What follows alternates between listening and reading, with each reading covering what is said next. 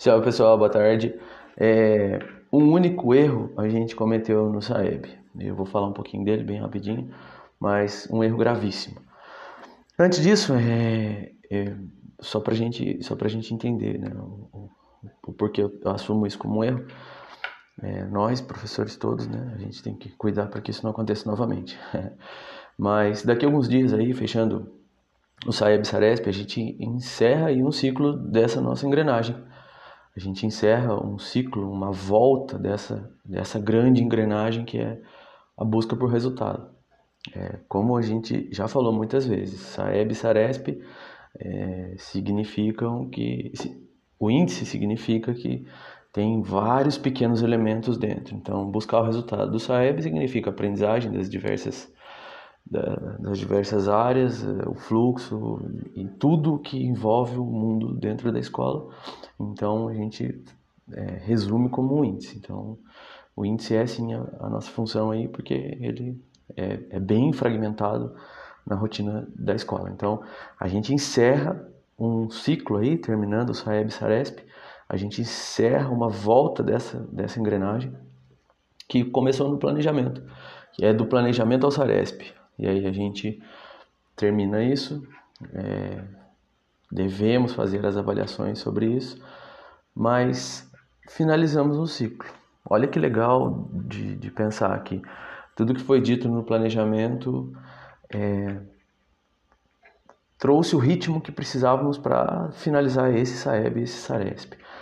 É, um ano de implementação aí do ensino integral, mas o objetivo foi o a, a, os alunos aferidos à prova, a finalização dessa, dessa avaliação. Então, do planejamento até esse dia de Saeb, semana que vem, nos próximos dias aí o Saresp, olha o tanto de, de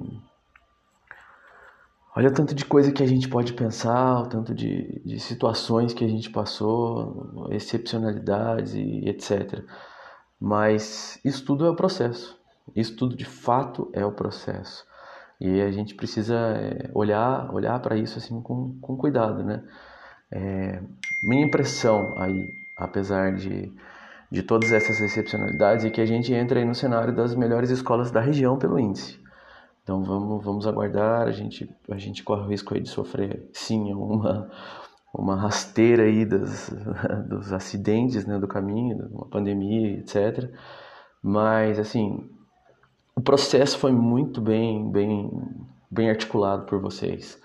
Então, essa engrenagem ela rodou da forma como deveria, muito melhor do que deveria.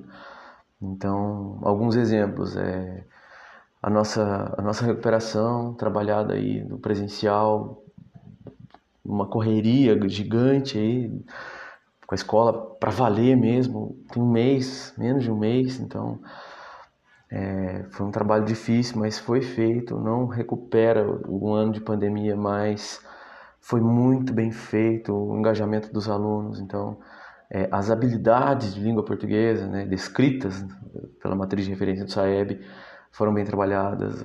As habilidades essenciais de matemática, também descritas no SAEB, no SARESP, foram muito bem trabalhadas.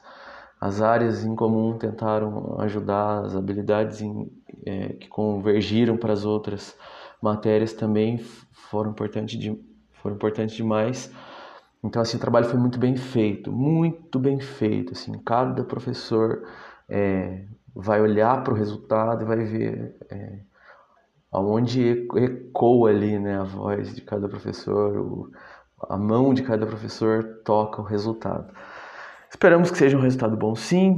É, tem, o, tem o lado também a Cris, a Cris Prandit também é, garantiu para a gente 100% dos alunos, levando em conta né, o Gustavo Querubim, que não, é, a, não entra no índice a avaliação dele, ou tem uma variaçãozinha lá que eu não sei direito matematicamente, mas não influencia a falta dele. Fora isso, todos os alunos entraram para fazer a prova. E isso também foi um espetáculo, a Cris está de parabéns, assim como todos os professores nesse, nesse movimento, mas a Cris é, aí na correria do dia a dia também conseguiu trazer todos os alunos, inclusive alunos que eu nunca tinha visto na vida. então, é, a gente só pode dizer parabéns para todo mundo, né? A gente deve entrar no cenário das melhores escolas, porque todas as escolas passaram pelos, pelos mesmos problemas que a gente. É, a defasagem, a dificuldade de, de aprendizagem dos alunos nesses dois anos foram as mesmas e a gente consegue aí atender com uma, com uma certa tranquilidade, né? Vocês mandaram muito bem aí. É, quando eu falo de resultado, antes de falar do erro que a gente cometeu, foi único, e já, já fecha essa conversa. É, eu acredito que foi um ano tenso, foi um ano difícil, foi um ano cheio de novidades, um ano de cobrança, um ano de autocobrança, um ano de, de, de várias impressões, né? A gente, a gente tinha um grupo, a gente tem um grupo não muito grande, mas vários mundos diferentes ali dentro e enquanto às vezes um estava empolgado com a aula, o outro estava preocupado com a pandemia, enquanto um tinha o familiar do, doente, o outro estava ali é, animado com os alunos. Então, assim, a gente, a gente passou por, por um ano bastante complexo. A motivação real vem depois do resultado, gente. Isso é, é isso fica muito claro aí já dos anos que passaram. O que motiva de verdade é o resultado. Não é, o, não é a liderança de, de alguém, não é conversa fiada nenhuma.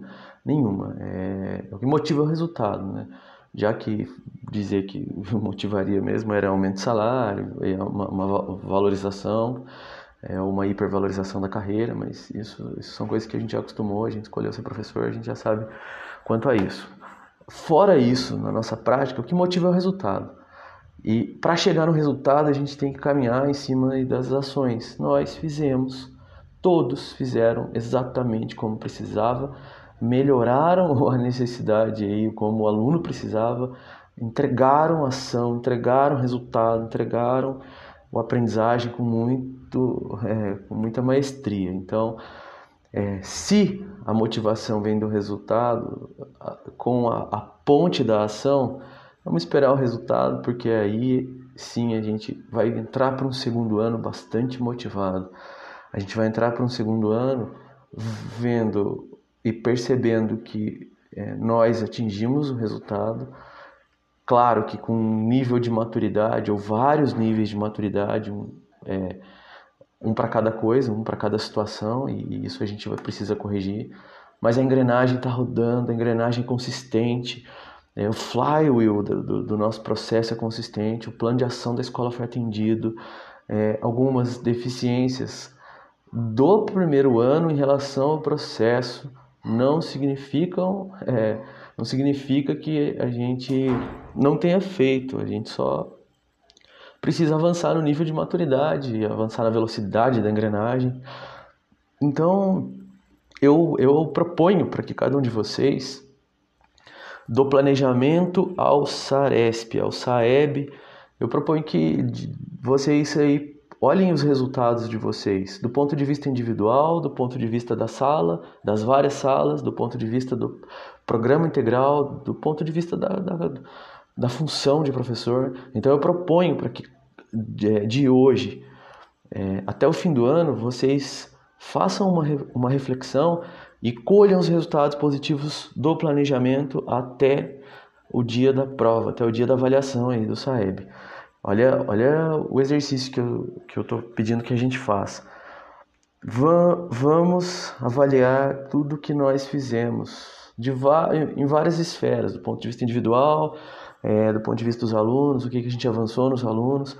Não vamos colocar na balança o que a gente perdeu. Não vamos colocar na balança é, todos os problemas. Isso, esse saldo negativo, a gente vai ter que pagar a conta dele mesmo.